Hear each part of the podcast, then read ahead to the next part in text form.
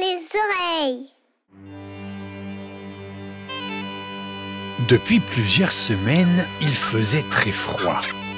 Pourtant, à cette période de l'année, les feuilles commençaient à sortir et les pommiers étaient en fleurs. Mais là, rien. Même les plus vieux animaux de la ferme n'avaient jamais connu ça. Les vaches se cachaient dans les tables, se serrant les unes contre les autres pour se réchauffer. Et dans l'écurie, les chevaux et les poneys couraient sans arrêt en rond. De la fumée sortait des naseaux, de la vapeur, tellement il faisait froid. L'hiver ne voulait pas partir.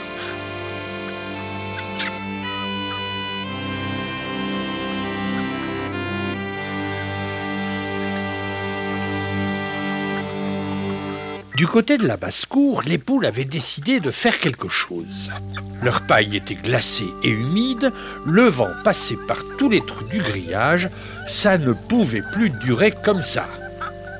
J'ai une idée, dit Paulette. Paulette, c'était la plus vieille et la plus intelligente des poules. Allons nous installer dans le clocher de la petite église. Elle ne sert plus et il fait très chaud. On pourra même se protéger du vent sous les cloches. Allez, chacun prépare sa valise avec un peu de paille et quelques grains de maïs et en avant.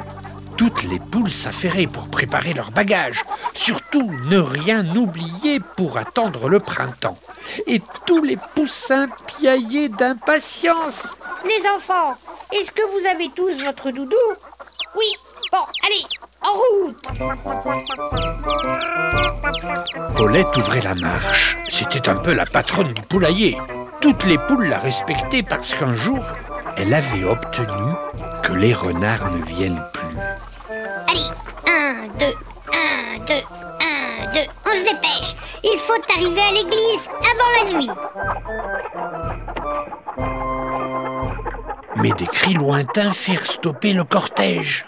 Au secours Au secours Venez nous délivrer On veut venir avec vous Ne nous abandonnez pas C'était la famille Lapin qui était enfermée dans le clapier. Ce fut très facile pour Paulette de les délivrer. Et le cortège démarra.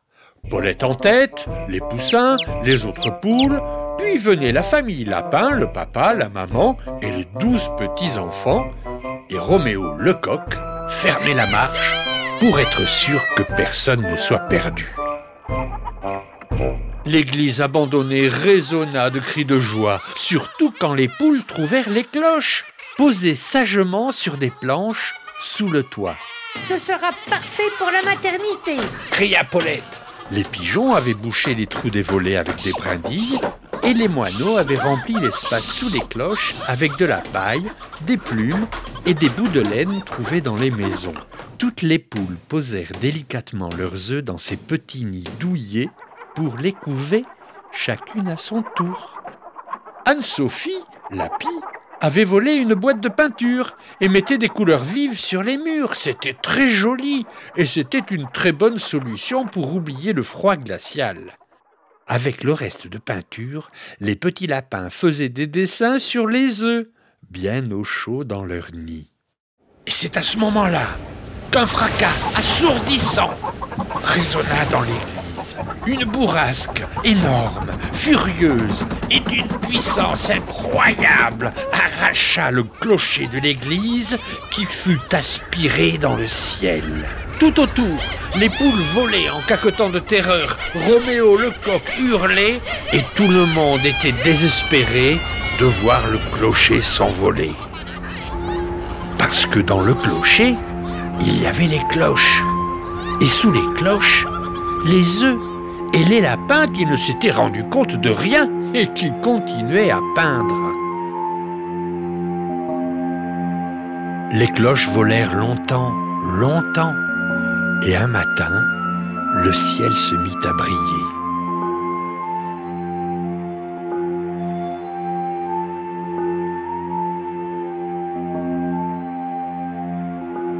Alors elles sont descendues, tout doucement vers la terre, sonnant bien fort leur joie d'avoir retrouvé le soleil. Les petits lapins qui regardaient vers le sol pouvait maintenant apercevoir les toits des maisons, les arbres en fleurs et l'herbe verte des champs.